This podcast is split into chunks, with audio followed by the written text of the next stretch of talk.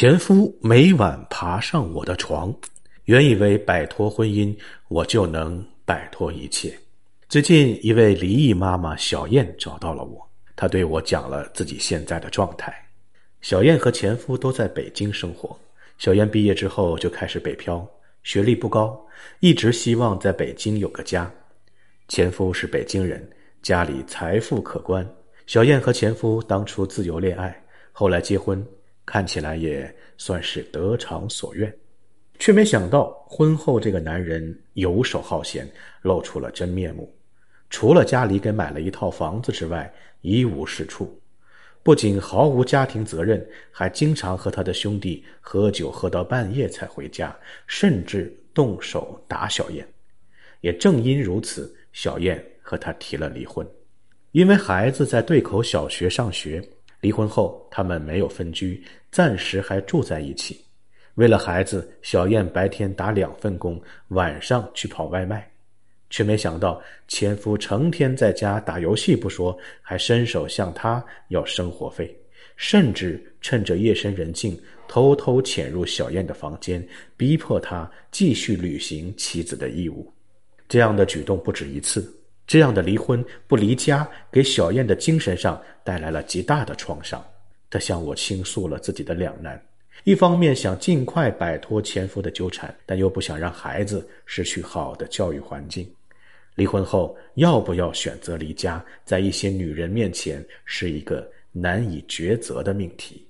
离婚不离家，这本身是一种藕断丝连的状态，双方在感情上还会有互相粘合的部分。这部分的存在不一定会带来复合的结果，相反，容易让女人继续在精神上和肉体上受到伤害。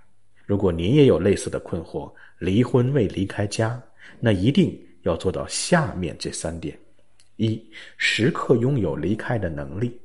如果在婚姻里，女人不能够经济独立，经济基础更多是依靠男人，那么离婚后很有可能失去话语权。为了种种不得已的情况，选择妥协，所以女人一定要有自己的工作事业，拥有自给自足的能力，这样才不会面对婚姻走向终点而失去选择权，一再的放低底线，妥协让步。二，彻底放弃占有对方的念头。离婚了的两个人都重新回到了单身状态，即便还在一个屋檐下生活，也不要在情感上占有对方。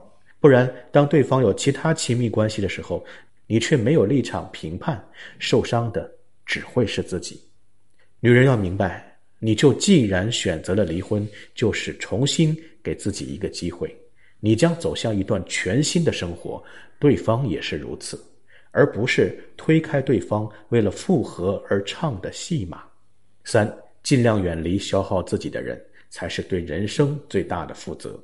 感情中拖泥带水是对自己精神上极大的损耗。想要走进一段健康的关系里，首先就要在当下的关系中彻底抽身，千万不要执拗于一段支离破碎的感情。离婚则该离家。好了，如果您在恋爱、婚姻、家庭方面有任何问题，都可以在简介中查询添加我。我是阳光老师，我都会耐心解答您的困惑。晚安。